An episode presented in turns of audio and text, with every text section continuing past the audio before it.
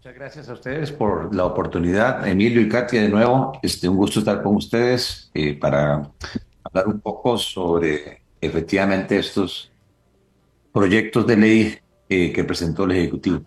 Así es, ponemos un poquito de antecedente. El pasado jueves, eh, el gobierno de la República presentó su programa de Hacienda en Acción, que le llamaron trazabilidad fiscal. En, este, en esta propuesta nos anuncian 12 proyectos de ley. Estos 12 proyectos de ley eh, van enfocados especialmente en el primero, en el tema de, cómo salir de la lista gris de, de, países no cooperantes de la Unión Europea.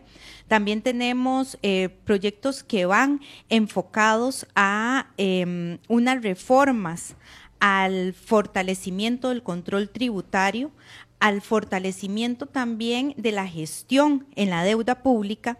Tenemos proyectos que van en la línea de em, reformar el, la, bueno, se deroga por completo la ley de, impuestos sobre la renta y se eh, quedaría la propuesta del gobierno eh, como el texto de la ley, de la nueva ley sobre el impuesto sobre la renta.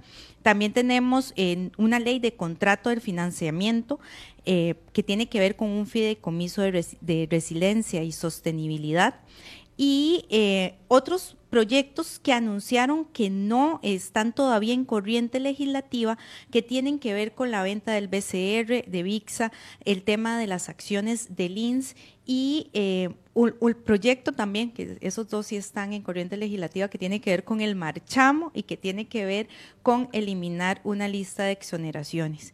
Así que em, vamos a tener bastante trabajo quienes le damos seguimiento a la Asamblea Legislativa con esta lista de proyectos. De estos, solamente actual hay tres en corriente legislativa, que solamente dos están convocados por el Poder Ejecutivo. Em, estamos esperando la publicación de estos proyectos que presentaron el jueves anterior para, para conocer y que inicie eh, este procedimiento en la Asamblea Legislativa, pero eh, hoy ya conociendo los textos, a pesar de que solamente están publicados en la página de la Asamblea, ya tienen número de expediente, vamos a tener un análisis por parte de don Gerardo. Así que, eh, don Gerardo, quisiera iniciar eh, esta conversación con el expediente 23.762, el que tiene que ver con el fortalecimiento de la gestión en la deuda pública. Eh, va en la dirección de cumplir con un compromiso de construir una sola dependencia del Ministerio de Hacienda que centralice las funciones en gestión de la deuda pública a través de una dirección de gestión de la deuda pública y lo que busca es reformar artículos eh, de la ley 8131 que fue aprobada el 18 de septiembre del 2021. ¿Qué nos puede decir acerca de este expediente? Sí, bueno, este, como usted dice, eh, por lo menos a mi persona eh, me tomó por sorpresa esa convocatoria que hizo Nogui Costa para presentar lo que llamó Hacienda Acción, trazando la eh, prosperidad fiscal, porque todos estábamos concentrados, como ustedes decían, en los dos proyectos que le dieron vía abreviada, el del crimen organizado y el de las jornadas este, excepcionales de trabajo.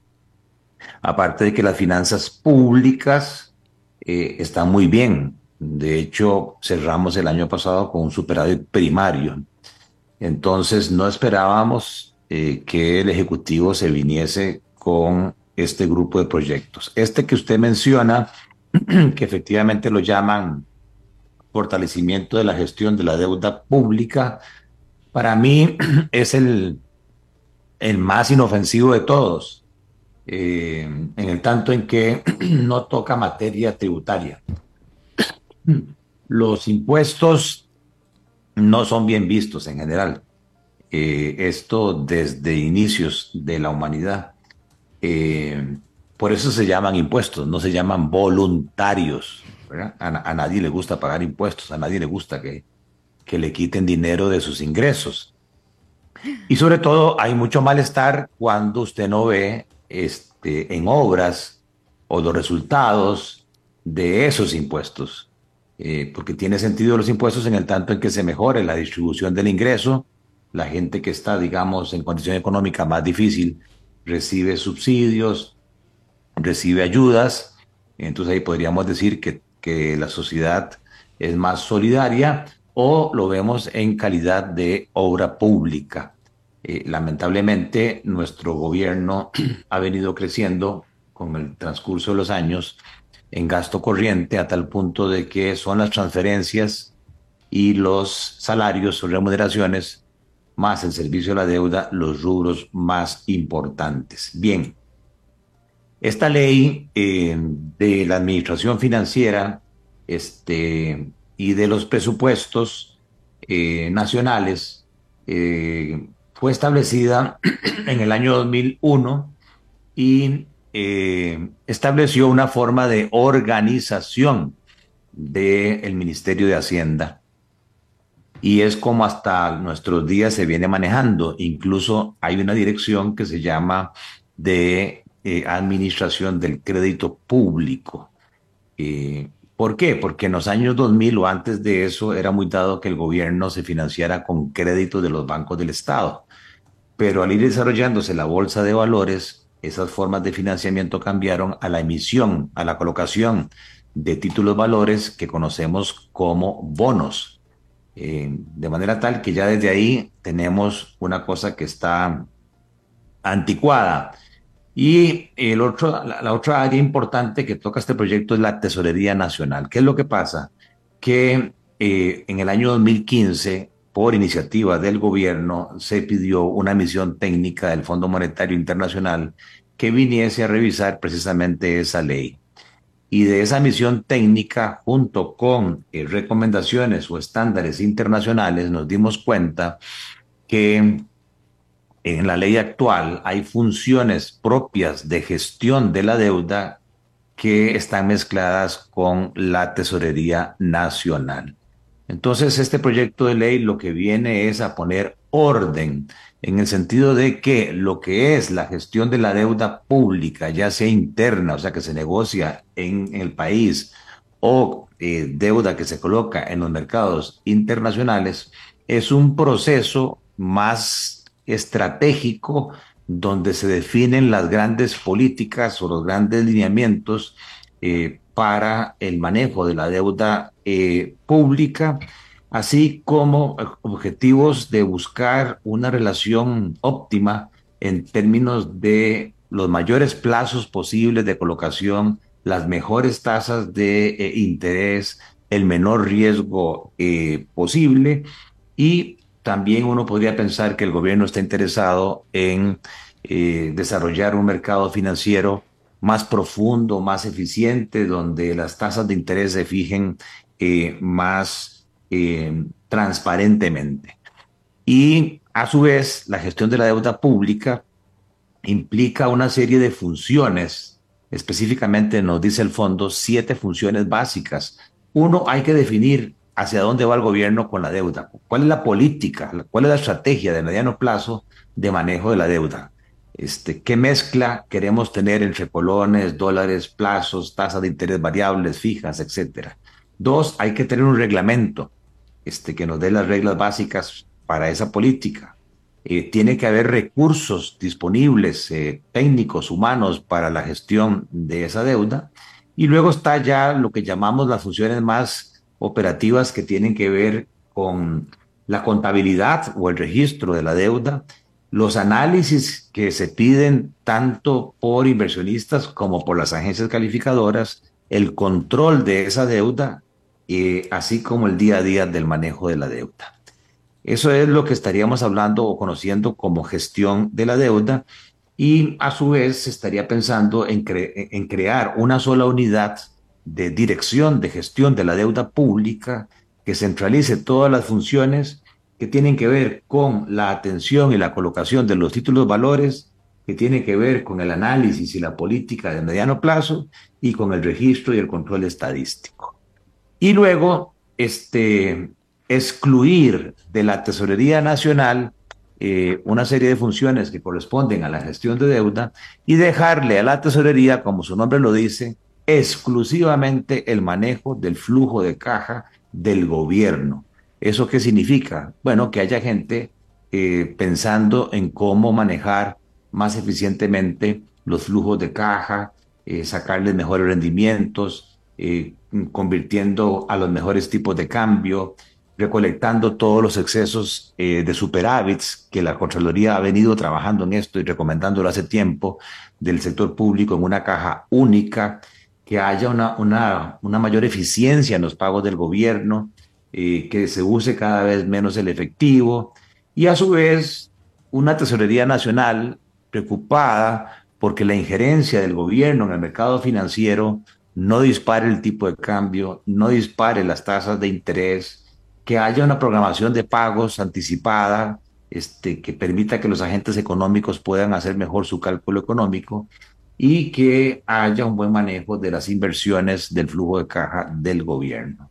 Entonces, en resumidas cuentas, eso es lo que este proyecto viene a hacer. Como ustedes ven, no habla de impuestos, no habla de exoneraciones, eh, no está hablando eh, de renta global, renta mundial. Es un proyecto, creo yo, que debería pasar muy fluidamente en el Congreso y que no deberíamos confundirlo, que como es parte de este paquete, hay que vetarlo. A mí me parece que no, me parece que es un proyecto que busca un estándar internacional este, que debemos cumplir y modernizar una ley que se quedó obsoleta en el tiempo. Don Gerardo, ¿y tiene relación con el expediente 23.759 que tiene que ver con el de control tributario, que este lo que viene a, lo que busca, su objetivo principal es la reforma al Código de Normas y Procedimientos Tributarios? O sea, ¿entrarían los dos en la misma línea?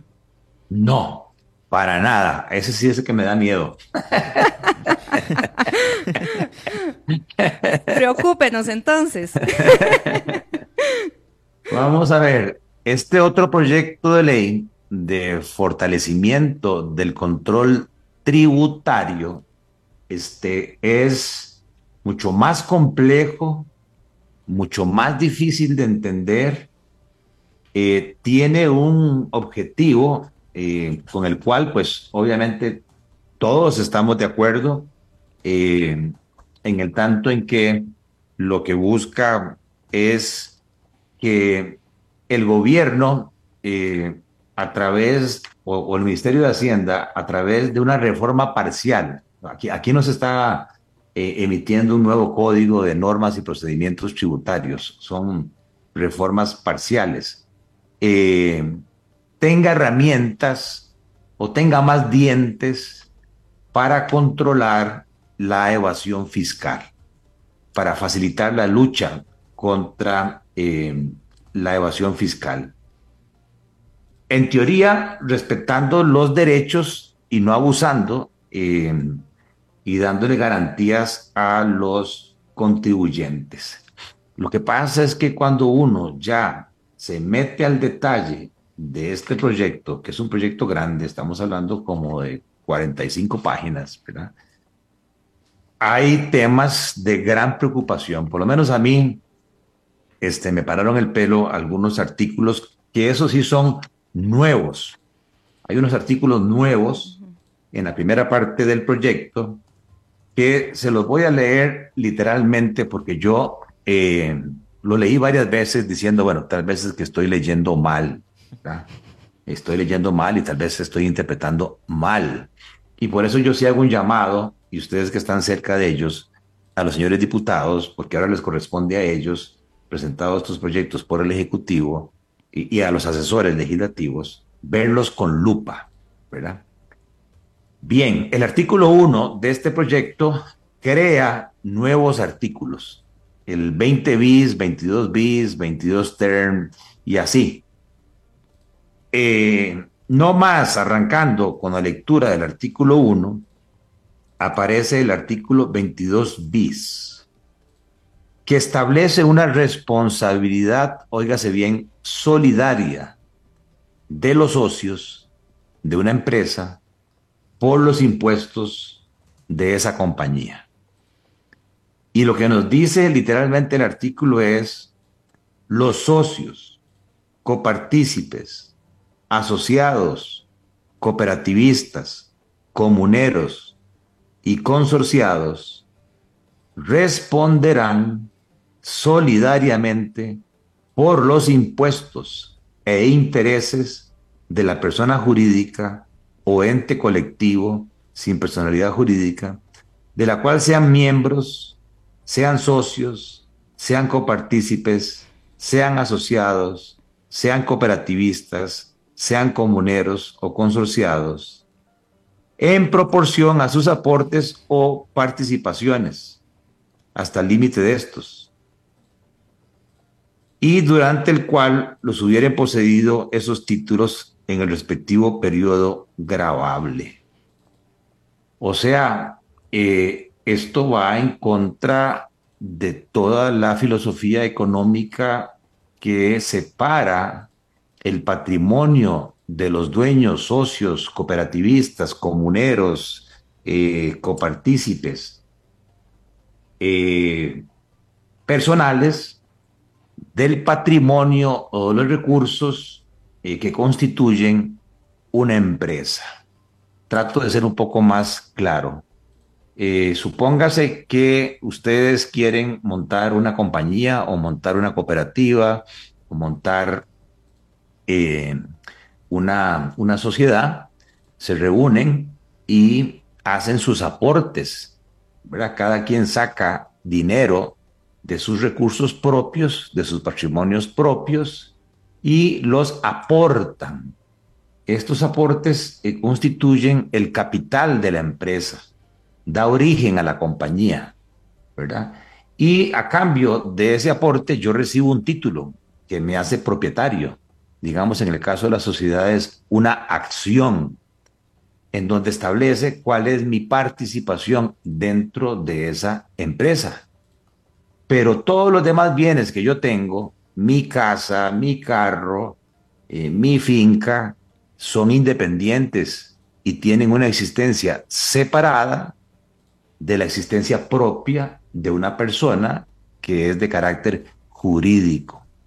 O sea, mi responsabilidad como socio está limitado al aporte que yo hice. El riesgo que como empresario, mi pyme, cooperativista, yo me estoy corriendo, está limitado al aporte que yo hice. Entonces puede ser que la empresa le vaya muy bien, tenga utilidades y esas utilidades son grabadas y se paga el 30% del impuesto de renta. Pero si a la empresa le va mal, ¿verdad? Y ahí se pierde ese patrimonio. Los socios perdieron los aportes. Este artículo nos viene a decir que ahí no termina la novela, sino que los impuestos que quedaron pendientes de pago eh, la tributación tendría el derecho de ir a tocarle la puerta a los socios y decirles, ustedes tienen que pagarme con sus otros bienes. Hipoteque la casa, el carro, lo que sea, para eh, pagar los impuestos al día. O sea, esto me parece a mí una gran inseguridad jurídica y una violación de lo que se llama el velo corporativo las empresas o las personas jurídicas tienen una existencia propia, independiente y separada de la existencia del patrimonio de los socios. Los socios son responsables en una empresa por el tamaño de sus aportes. Punto. Eh, esto quizás para mí es el tema más fuerte. Hay otro que yo diría va en la misma línea, pero con el cual eh, yo sí estaría de acuerdo, y es cuando hay fraude. Cuando hay fraude, ¿verdad? Hay una estafa hecha por los socios, por los administradores de una empresa, el artículo 25 bis, que es nuevo, dice que habrá responsabilidad, en este caso subsidiaria, eh, de la sociedad por la deuda tributaria de los socios. O sea que juega también en, los, dos, en los dos sentidos. Si hubo fraude de la, de, la, de la empresa y no pagó los impuestos, o si algún socio cometió fraude y no pagó sus impuestos, eh, hay responsabilidad en ambas vías eh, pero subsidiaria, si la tributación liquidándose los bienes no logra recuperar toda la deuda tributaria, tiene el derecho de ir a cobrarle a la empresa, ¿verdad? Del socio, lo que él quedó debiendo de sus impuestos personales, o al revés, tiene el derecho de ir hacia los socios a cobrar los impuestos que la sociedad que quebró o que causó eh, fraude no pagó. Yo diría que en ese caso, como hay un acto delictivo, uno debería estar de acuerdo en que, en ese caso, pues sí, haya esa responsabilidad eh, subsidiaria. Y hay un tercero, que es el artículo 22 term, que dice responsabilidad solidaria de los integrantes de un conjunto económico. Y lo leo, con el cual no estoy de acuerdo. Dice, son responsables solidarios las personas, empresas o entidades que conforman un conjunto económico por los adeudos tributarios generados por cada una de ellas. Se presumirá, salvo prueba en contrario, que existe conjunto económico cuando una persona, empresa o entidad participa de manera directa o indirecta en la dirección, capital, control o administración de otra u otras personas, empresas o entidades. ¿Cómo se lee esto en cristiano? De que yo puedo tener varias compañías en donde mi persona tiene el control, o sea, tiene mayoría accionaria, este, o participa en administración de varias empresas, de varios negocios. Aquí lo que están diciendo es que si uno de ellos, ¿verdad? Este, entra en, en una deuda con tributación y no se paga, todas las demás empresas, este, solidariamente, la tributación tendría el derecho de caerles para exigirles el pago de la empresa que no pagó. De nuevo, o sea, yo no, no entiendo cuál es la, la, razón o la justificación, la inseguridad jurídica que se daría, eh, por cuanto, repito, las personas jurídicas tienen existencia propia y separada. Y aquí nos estaríamos volando ese principio y se le estarían dando, en mi criterio, demasiados dientes eh, a la tributación eh, directa. Ellos, ellos han dicho que, que nos, da, nos necesitan dientes. Sin embargo, algunos diputados han manifestado que no son dientes los que se les están dando, sino son colmillos. sí, lo, sí podríamos eh, pensar que así es. Los que hemos tenido experiencia de lidiar con los inspectores de la administración tributaria sabemos que en muchos de los casos, y lamento decir esto, casi que en la mayoría hay mucha prepotencia, ¿verdad? Y en muchos casos arbitrariedad. Se va más allá de lo que la ley dice e incluso hay interpretaciones personales de muchos de ellos. E incluso yo me acuerdo que en varias veces este, hubo discusiones eh, de demandar personalmente a ese inspector por la arbitrariedad, pero como siempre pasa, hay miedo que entonces más bien al hacer eso este, se vuelva un tsunami de, enemigos. Entonces hay abusos, creo yo, contra los contribuyentes. No es que no se quiera pagar impuestos. Obviamente, eh, lo que debería hacerse eh, es que haya eh, una responsabilidad tributaria de pagar los impuestos que la ley establece como tal.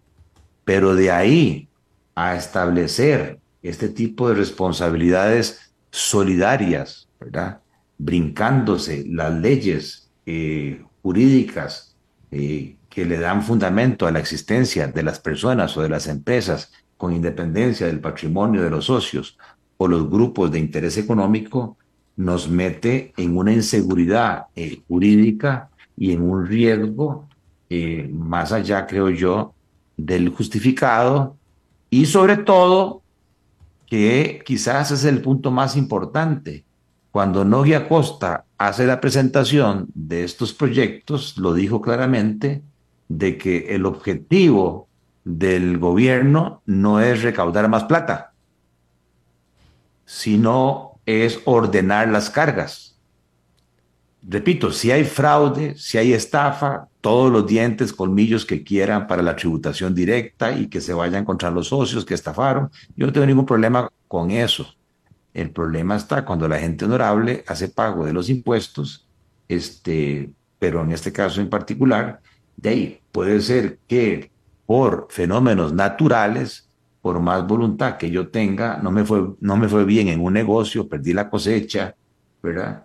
Este, no pude pagar los impuestos y que de repente le caigan a mi casa, a mi carro, este, a otra propiedad eh, que nada tenía que ver con el patrimonio de la empresa.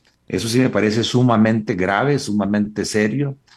El resto del proyecto, le soy sincero, este, es muy detallado y tiene que ver ya con temas eh, de tramitología, de procedimientos, que aquí lo que yo recomiendo este, es que eh, la Asamblea busque especialistas tributaristas para ver qué cambios puntuales hay ahí. Quizás el único importante es la prescripción, que en ese sí estoy de acuerdo. Cuando hay fraude, eh, se está diciendo que la prescripción de las deudas tributarias, o sea, que la muerte de una deuda, eh, se extienda de cuatro a diez años. A mí me parece que eso está bien, eh, en el tanto en que se pueda demostrar judicialmente, ¿verdad?, que hubo un fraude. No que a alguien se le ocurrió dentro de la tributación en decir, aquí hubo fraude. No, no, no, yo, yo tengo este, el principio de todos somos inocentes este, hasta que se demuestre lo contrario. Y eso se demuestra ante los tribunales. Si se demuestra que hubo fraude, a mí me parece que tiene todo el sentido que no venzan las deudas tributarias este, en cuatro años, sino que la prescripción se extienda hasta los diez años. Don Gerardo, ahora usted mencionó algo sobre el tema de que el ministro de Hacienda, don Costa, que eh, dijo que no iba a hacer más recaudación. Pero aquí es eh, un poco contradictorio, podría decirse así, y para todas esas personas también que, que nos están escuchando, porque está el tema de que algunos expertos dicen son más impuestos, pero el mismo gobierno dice que no son impuestos. ¿Verdaderamente es así? Eh, hay una famosa frase que dice, en Dios todos creemos, pero todos los demás traigan números, traigan datos. Entonces, Nogui es gran amigo mío, yo le tengo gran aprecio, ha hecho una buena labor, le tengo un gran aprecio también al presidente, etcétera. Pero en materia de impuestos, y, y más eh, hablando con una persona que le encantan los números, yo tendría que ir al Congreso con cifras y demostrar que efectivamente, como ellos dicen, todo este reacomodo de cargas, que lo podemos ver quizás en el otro proyecto, mm, que para mí es el, más importante, que es la nueva ley del impuesto de renta, que esa suma de subidas de impuestos y bajadas de impuestos al final da cero del punto de vista de la recaudación tributaria.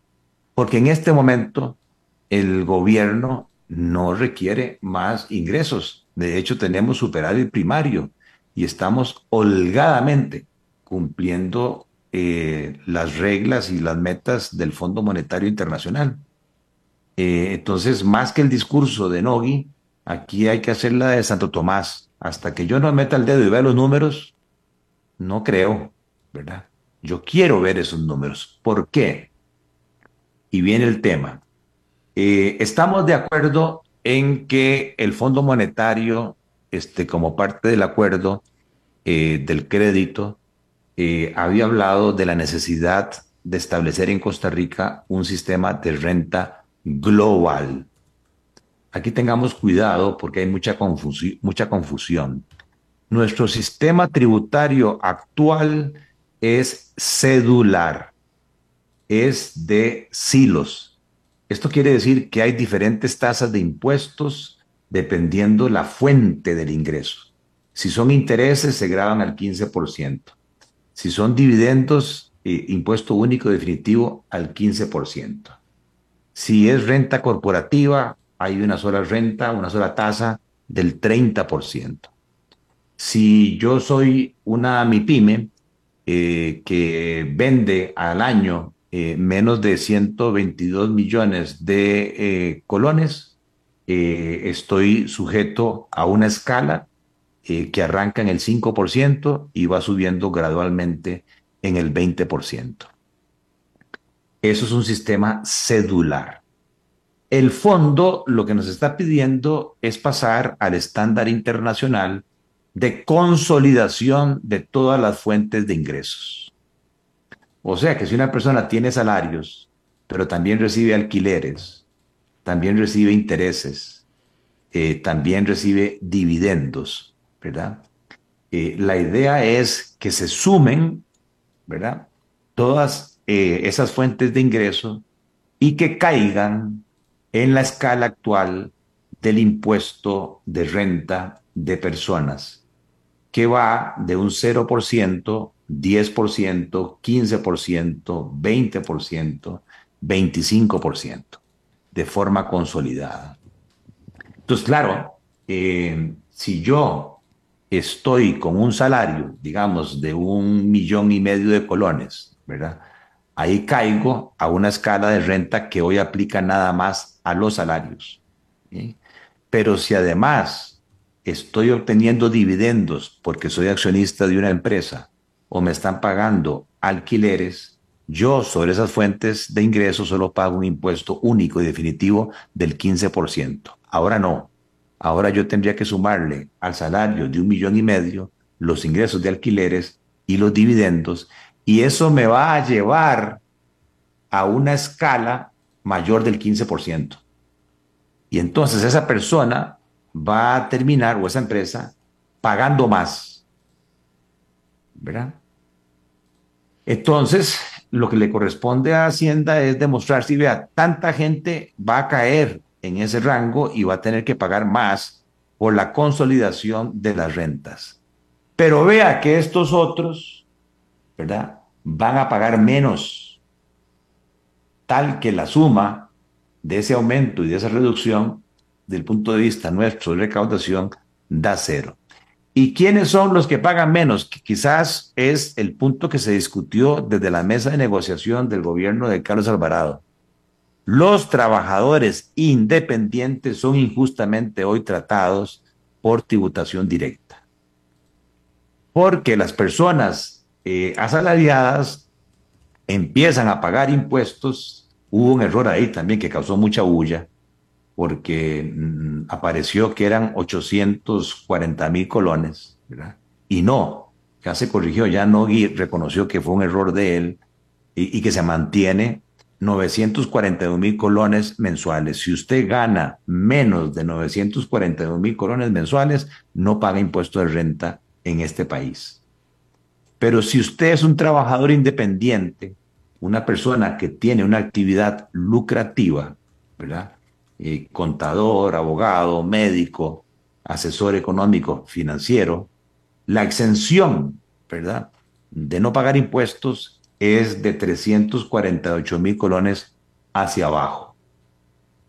¿Qué es lo que viene a hacer este proyecto? A dar el beneficio a los independientes para que sean tratados igual que los asalariados. Entonces, la exención de un independiente va a subir de 348 mil colones mensuales a 941 mil colones mensuales. O sea que mucho trabajador independiente va a pagar menos o cero impuestos. Eso se van a ver beneficiados. Eso tiene razón el gobierno. Tiene razón no. Pero hay algunos asalariados que se van a ver castigados con más impuestos. Y luego de taquito nos metieron una nueva escala, porque la escala máxima hoy del impuesto de renta de personas eh, asalariadas llegaba hasta el 25%. Ahora metieron una nueva escala que lleva ese rango al 30%. Y no hay números. Nogui dice que los tiene, pero debería demostrar ese tema. El otro fundamental es que se está confundiendo renta global con renta mundial y esto sí es preocupante. Estamos claros, y para mí fue un error que se metió en este proyecto de reforma de la ley de renta la condición que nos está pidiendo la Unión Europea para salir de la lista gris. El informe de la Unión Europea lo que dice es que el sistema tributario costarricense no está grabando las rentas pasivas que reciben las empresas por invertir en el exterior. ¿Esto qué es? Qué es? Si una empresa costarricense eh, invierte en un título valor, en una cuenta corriente, en un certificado de depósito, ¿verdad? Este, y obtiene intereses en el exterior, esos intereses no son grabados en los Estados Unidos porque corresponden a un extranjero. Y aquí en Costa Rica tampoco hoy son grabados. Entonces eso podría originar un sesgo para que a través de ese esquema haya un incentivo para sacar rentas locales a invertirlas en el exterior financieramente hablando y con eso bajo mi tasa impositiva. Lo que la Unión Europea quiere es que aquí en Costa Rica esas rentas pasivas, ¿verdad? De empresas este, del exterior eh, sean grabadas. Pero cuando usted lee eh, el artículo 5 de esta nueva ley del impuesto de renta, oiga esto, dice, el hecho generador del impuesto de renta son los ingresos de capital, las ganancias y pérdidas de capital que provengan de bienes o derechos cuya titularidad corresponda al contribuyente con independencia del lugar donde se hubiesen producido y cualesquiera que sea la residencia del pagador. No dice aquí claramente que sean rentas pasivas. Entonces, una empresa costarricense podría estar obteniendo en el exterior, porque opera ya con una subsidiaria, rentas activas, utilidades, ¿verdad? dividendos. Y con esta interpretación, esas rentas, aunque son ganadas en el exterior, no son ganadas aquí, serían grabables. Y eso siempre el sector productivo se ha opuesto. Es más, en el mundo cada vez más la renta mundial cuesta mucho cobrarla y viene en reducción. Entonces me parece a mí que hay que aclarar que el texto exclusivamente se refiere a rentas pasivas de empresas en el exterior. Incluso metieron personas físicas. También están metiendo que las rentas pasivas que una persona física obtiene en el exterior son grabables cuando la misma OCDE y la Unión Europea no se metieron con personas eh, físicas. Don Gerardo. Eh, no, eh, no, no, adelante, adelante. Y el otro que más me preocupa a mí es el tema de las MIPIMES. Yo sé que el presidente dice y tilda a los que critican esto mentirosos, ¿verdad? Eh, incluso no dijo el nombre, pero ahí uno, este, viendo puntualmente las redes sociales, se refiere a Eliezer Feinsack, ¿verdad? Que ha salido duramente a criticar este paquete eh, fiscal. Entonces, vean esto. Es cierto lo que dice el presidente que el nuevo proyecto de renta mantiene los tres años de gradualidad para las nuevas MIPIMES. O sea, el primer año no pagan impuestos de renta, el segundo año pagan una fracción y el tercer año pagan otra fracción. A partir del cuarto año ya caen este, en el esquema eh, tributario de pagar rentas según las tablas existentes. Es cierto también lo que dice el presidente, que este proyecto de ley no cambia el régimen simplificado.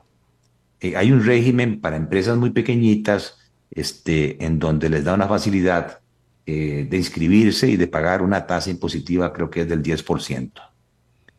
Pero no toda micro, pequeña y mediana empresa, sea del sector turístico, sea del sector comercial, sea del sector industrial, sea del sector servicios, ¿verdad? Tiene menos de tres años o tiene las condiciones para caer en el régimen simplificado.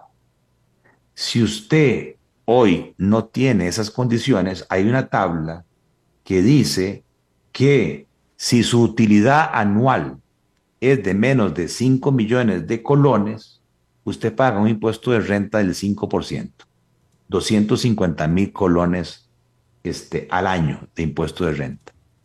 Ahora el gobierno pretende eliminar esa gradualidad y tirar a todas las empresas a un flat tax que se llama, a una tasa única, a una tasa plana. Pero en vez de bajar lo que se hace en otros países a una tasa plana del 15%, aquí están manteniendo la tasa corporativa del 30%. Entonces imagínense que esa MIPYME que gana una utilidad de 5 millones al año, ahora pasaría a pagar un millón y medio de colones. Seis veces más. O sea, un millón doscientos cincuenta mil colones más, que fácilmente puede ser el capital de trabajo de esa MIPYME. El presidente salió con un dato sorprendente, eh, no me acuerdo ahorita este, exactamente el dato, pero que eh, como el 90 y resto por ciento de los contribuyentes son eh, MIPIMES y que cerca de la mitad o el 60% paga cero impuesto.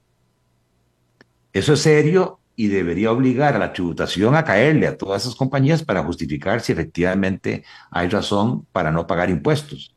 Pero de ahí no se puede concluir que entonces, eh, por deducción, eh, grabemos al 30% a mi pymes, que puede ser que sean honorables, que estén pagando los impuestos y que este brinco del 5 al 30 o del 10 al 30 o del 15 al 30 eh, las termine de matar, sobre todo en sectores que están muy afectados eh, por otros elementos como el tipo de cambio, sector turístico. Hay mucha MIPYME turística de, o de transporte que con los números que yo hago, no aguantaría ese brinco. Para mí este es el tema más doloroso este, y que la tributación de nuevo tiene que demostrarnos, no, tranquilos, miren, es que la mayoría de las MIPIMES está pagando cero impuestos, entonces no se van a ver afectadas por este flat tax, ¿verdad? Eso es un tema que los diputados eh, deberían eh, ver con lupa. Y como se nos está acabando el tiempo. Para variar. hay otro proyecto de ley este, que ha causado mucho ruido, eh, que es el de las exoneraciones o de los incentivos. Eh, aquí, ha habido mucha duda, mucha confusión, por ejemplo, con los boletos aéreos. Eh, se empezó a hablar de que se iba a subir la tasa del IVA del 4 al 13% para los boletos aéreos este, comprados con origen o destino de Costa Rica.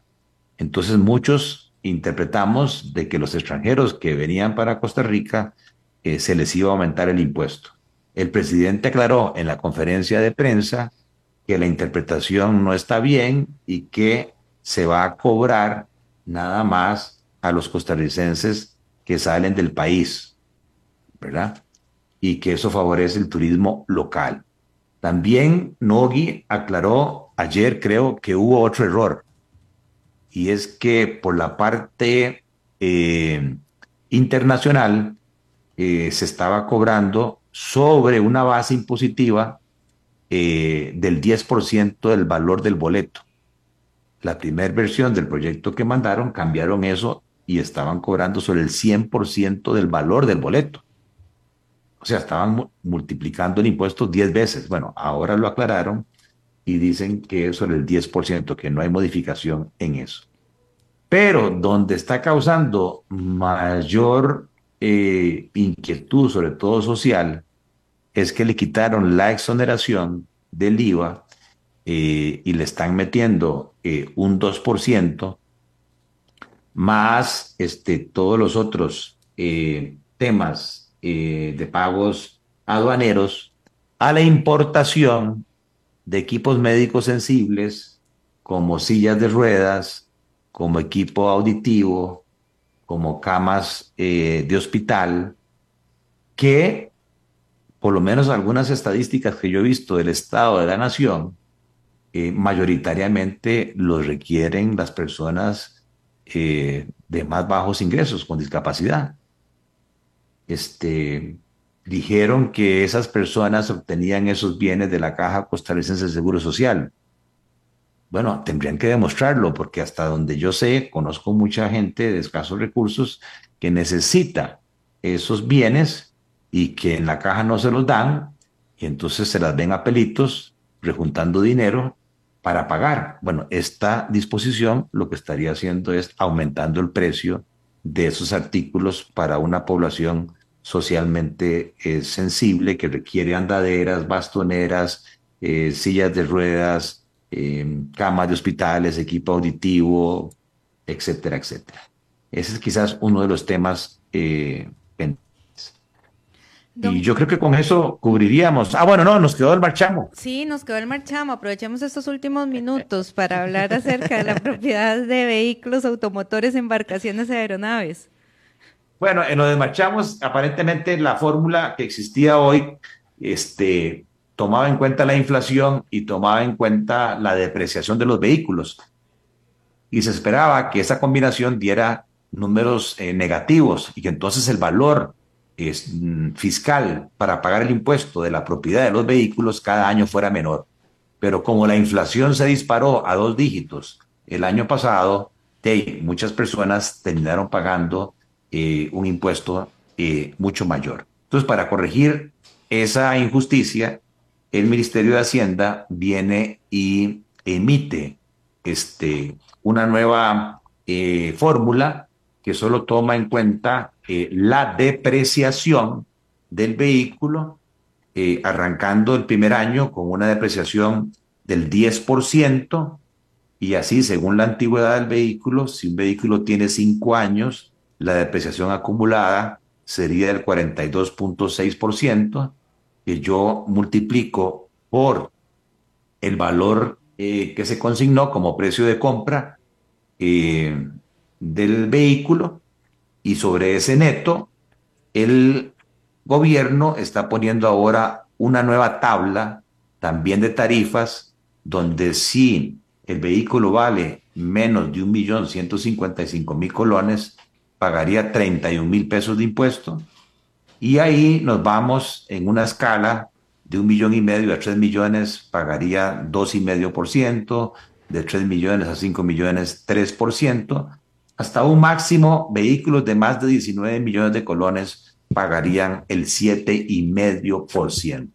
Según los números que da el Ministerio de Hacienda, el primer año de implementación de esta nueva fórmula de cálculo y de esta regla de tasas, eh, el 92% del millón ochocientos mil vehículos que hay en el país pagaría menos solo el 8% de los vehículos de más alto valor por el primer año eh, pagaría más.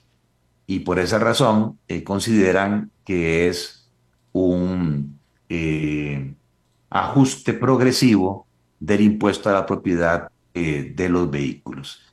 Igual aquí nos quedó debiendo la tributación el número de ese 8% de vehículos, me imagino yo, más nuevos y de mayor valor, eh, que pagarían más, ¿cómo se compara ese incremento con la reducción de los vehículos más viejitos este, y de menor valor? Para determinar, como dice el Ejecutivo, que desde el punto de vista de recaudación no se está recaudando más, es cero y que, y que meramente se trata de un tema de justicia tributaria. Entonces, resumidas cuentas, Emilio y, y Katia, como ustedes ven, es materia árida, es materia compleja. Este, el Ejecutivo ya puso sobre la mesa los proyectos, ya justificó diciendo que no piensan recaudar más, que es meramente un reordenamiento de cargas, ¿verdad? En el tema de las MIPIMES, eh, pagan justos por pecadores, ahí lo que dicen es que tienen evidencia de grandes compañías que para evitar salirse de la escala preferencial eh, de MIPIMES hasta un 20% de impuestos de renta, dividen y crean muchas empresas para evitar pagar el 30%, pero eso hace que los que se portan bien y que están tributando correctamente y que son MIPIMES, eh, ese brinco de seis veces, por ejemplo, para las MIPIMES de menos de 5 millones de utilidad al año, sea letal. Y es ahí donde los señores diputados deberían ahora, eh, ahora pedirle cuentas a don Nogui, porque a mí sí me sorprendió muchísimo que dijera doña Pilar Cisneros, y entiendo también la ministra de la Presidencia, que a ella no las consultaron de estos proyectos, ¿verdad? Y que se dieron cuenta por la prensa, eh, cosa que sí sería muy seria, ¿verdad? Porque en teoría los proyectos de ley son analizados y este, la jefe de fracción y la ministra de la Presidencia, que les toca defenderlos en el Congreso, deberían ser los primeros. El ministro de Turismo, eh, si es que está afectado. Comercio exterior, si es que está afectado. Eh, debería hacerse un análisis previo al lanzamiento de los proyectos, pero aparentemente aquí no se dio y por eso esto ha causado eh, muchísimo ruido. Ojalá el señor presidente tenga razón en el sentido de que lo que se está buscando es grabar más a los ricos, este, favorecer más a los pobres, pero que la suma neta no signifique una mayor carga tributaria al país.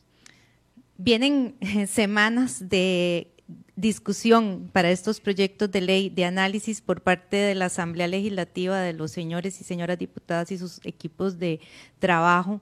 Eh, vamos también a esperar esos nuevos textos o esas mociones donde indican que van a hacer cambios ya los textos base propuestos. Y don Gerardo, ah, lo vamos a estar molestando para que nos pueda ampliar sobre este tema, para que nos pueda eh, ilustrar y ayudar eh, a cumplir nuestro objetivo, que es acercar el acontecer legislativo a nuestra audiencia y cómo nos afecta el día a día la toma de decisiones que se realizan en el primer poder de la República.